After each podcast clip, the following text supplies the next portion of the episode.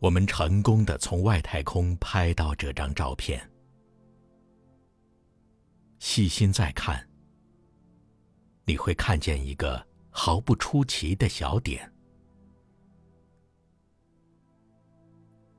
再看看那个光点，它就在这里。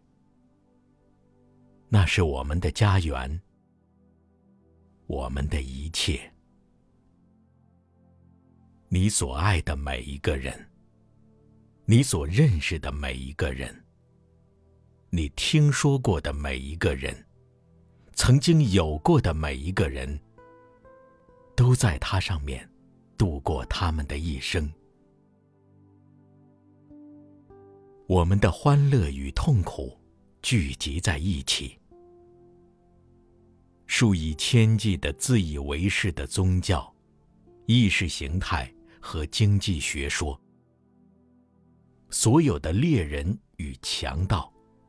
英雄与懦夫，文明的缔造者与毁灭者，国王与农夫，年轻的情侣，母亲与父亲，满怀希望的孩子，发明家和探险家，德高望重的教师，腐败的政客，超级明星。最高领袖，人类历史上的每一个圣人与罪犯，都住在这里。一粒悬浮在阳光中的微尘，在浩瀚的宇宙剧场里，地球只是一个极小的舞台。想想所有那些帝王将相。杀戮的血流成河，他们的辉煌与胜利，曾让他们成为光点上一个部分的，转眼即逝的主宰。想想，栖身于这个点上的某个角落的居民，对别的角落几乎没有区别的居民所犯的无穷无尽的残暴罪行。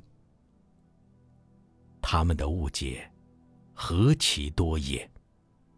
他们多么急于互相残杀！他们的仇恨何其强烈！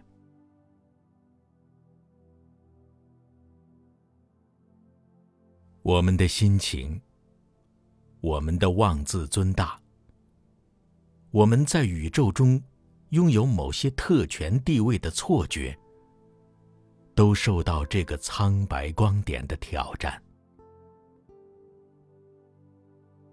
在庞大的、包容一切的暗黑宇宙中，我们的行星是一个孤独的斑点。由于我们的低微地位和广阔无垠的空间，没有任何暗示，从别的什么地方。会有救星来拯救我们脱离自己的处境。有人说过，天文学令人感到自卑，并能培养个性。除了这张从远处拍摄我们这个微小世界的照片。大概没有别的更好办法可以揭示人类妄自尊大是何等愚蠢。